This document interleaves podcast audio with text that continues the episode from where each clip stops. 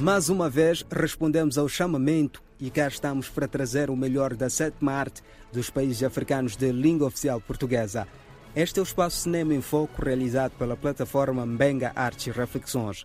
Meu nome é José Gabriel, estou sob direção de Eliunguane na produção e sonorização.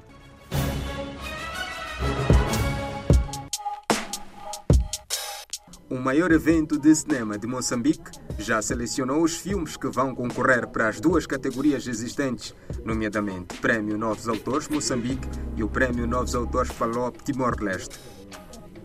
Vamos ouvir António Machayei, que vai falar como foi o processo de inscrição. As inscrições neste ano correram muito bem.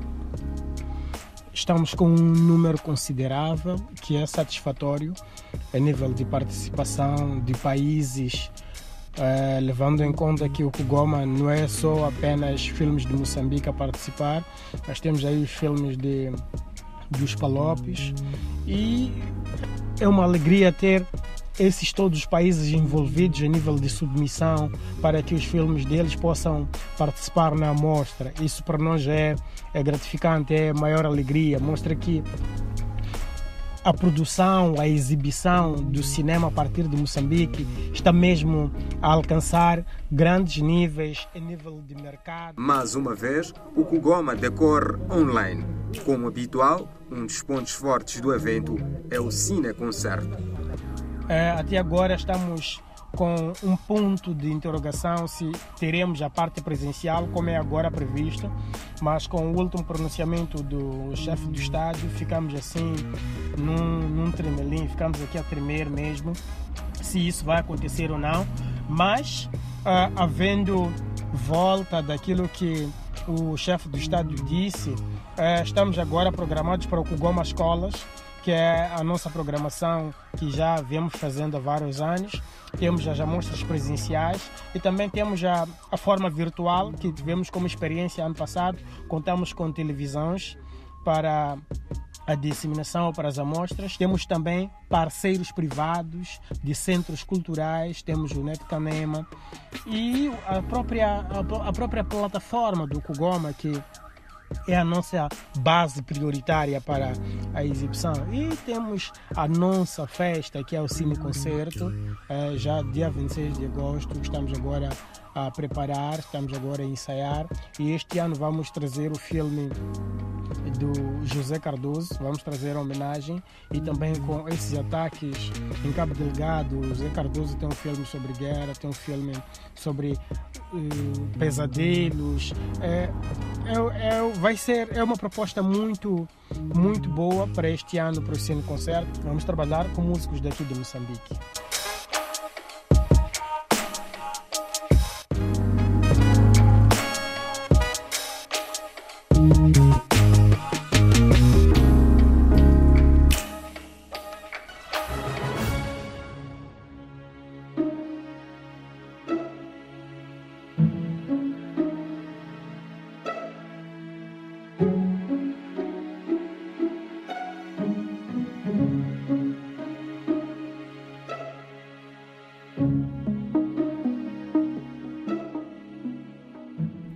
Estamos na reta final do Cinema em Foco, mas ainda sobra tempo para conhecermos o filme Affect of Fodding, da pesquisadora Catarina Simão, que resgata a história dos arquivos moçambicanos.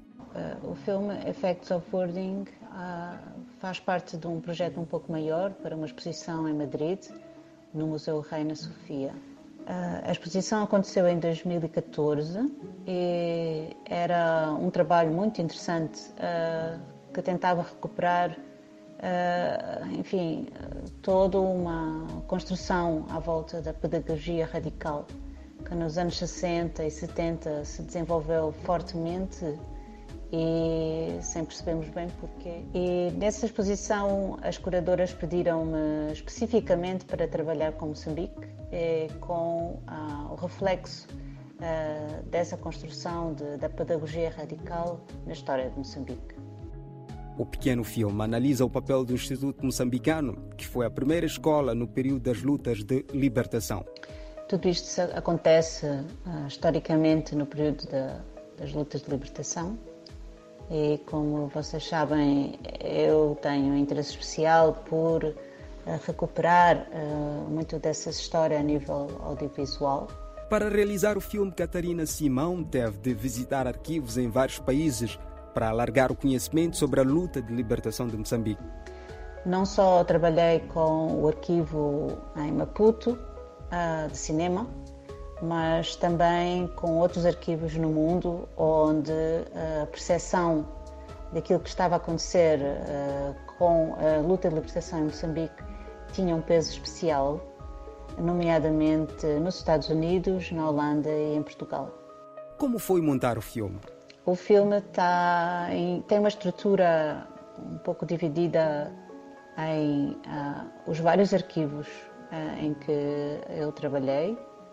Ah, então o filme tem essa montagem que põe em paralelo um mesmo tema tratado em vários sítios diferentes do mundo e tenta perceber uh, a visão uh, que cada, cada país, enfim, interessado nas lutas de libertação nos anos 60 e 70 tem é explorando a questão da organização da informação.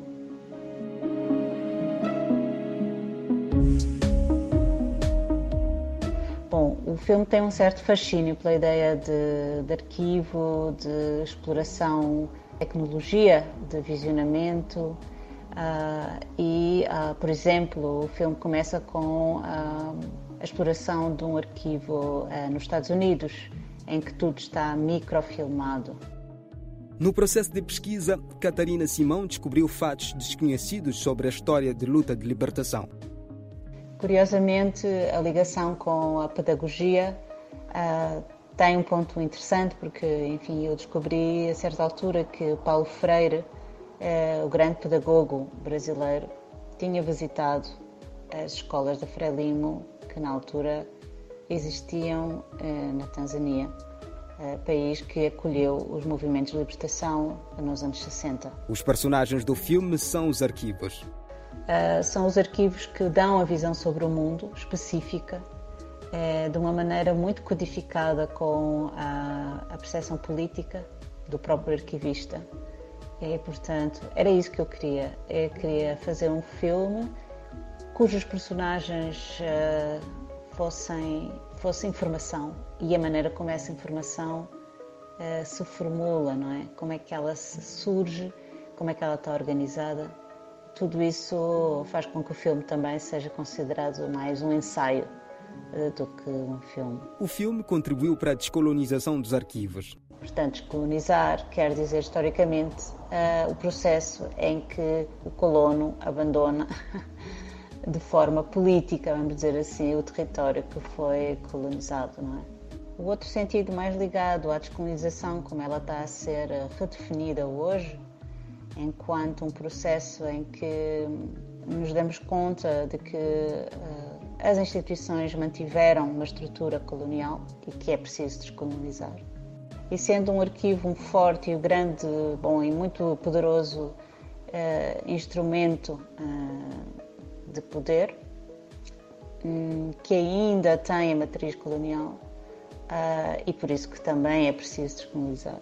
Eu penso que sim, que o filme contribui para a descolonização dos arquivos, vamos dizer assim, no sentido em que descodifica, descodifica o, a questão do arquivo em termos de estrutura de poder e, portanto, torna mais visível o processo e essa matriz que ela mantém enquanto sistema, não é?